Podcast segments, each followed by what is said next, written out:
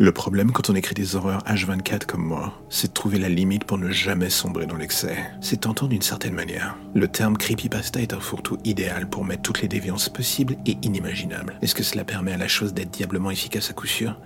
Franchement, je pense pas. C'est là du coup que l'on trouve un challenge aussi passionnant que parfois frustrant. On peut sans faire gaffe se prendre les pieds dans le tapis créatif, et du coup devenir une horrible caricature narrative ou autre de tout ce qu'on a essayé de mettre en place. Ou alors on tombe dans la facilité, et on fait plus que des traductions édites, c'est une autre possibilité.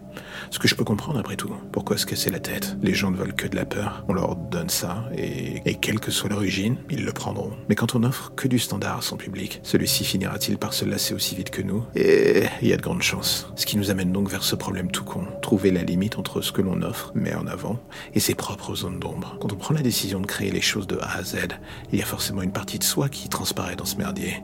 On la jette au public parfois sans explication et en disant juste bienvenue. Oubliez pas de vous essuyer les pieds en rentrant quand même. Si vous écoutez ce podcast depuis le début, ou plus d'une semaine on va dire, vous savez que l'univers qu'il compose est en constante évolution. J'aime bien essayer de faire en sorte que cela ne soit pas trop définissable. Est-ce que c'est une force ou une faiblesse? Bonne question. Pour certains, se faire surprendre ou emmener d'un point à l'autre de mon imagination tordue sera un voyage plutôt cool. Pour d'autres, cela provoquera un sentiment équivalent un mal de mer narratif.